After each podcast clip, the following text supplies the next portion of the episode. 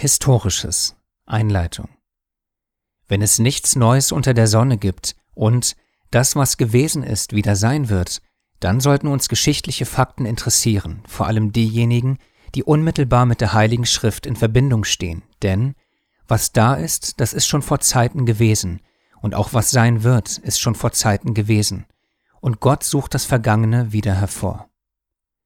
Von Anbeginn der Zeit an, also seit 1. Mose 1.1, finden Ereignisse in der Menschheitsgeschichte statt, die sich der Aussage dieses Verses beugen müssen. Das heißt, sie wiederholen sich, denn Gott sucht das Vergangene wieder hervor.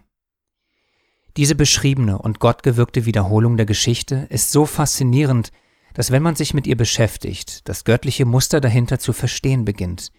Dadurch eröffnet sich einem ein neues und erweitertes Verständnis, denn dann wird biblische Geschichte zur biblischen Prophetie.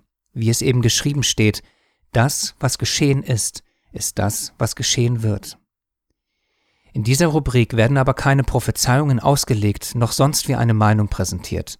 Das Einzige, was hier zählt, sind historische Tatsachen. Nüchtern und sachlich, ganz ohne Interpretation, nur Fakten. Denn zu vielen Aspekten unseres Glaubens können historische Fakten sehr hilfreich sein.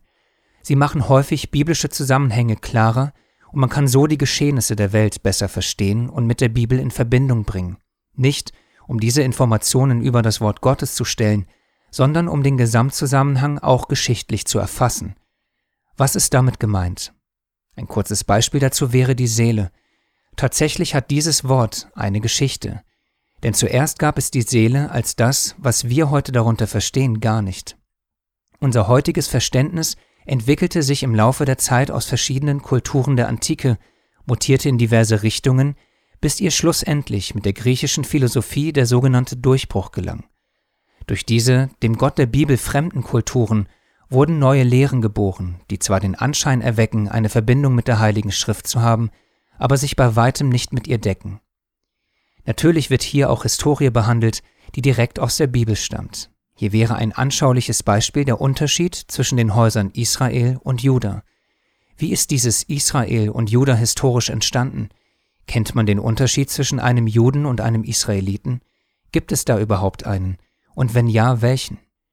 Diesen und ähnlichen Fragen wird hier interpretationsfrei auf den Grund gegangen. Wir hoffen, dass dir diese kleine, aber wachsende Zusammenstellung bei deinem Eigenstudium hilft. Gnade mit dir.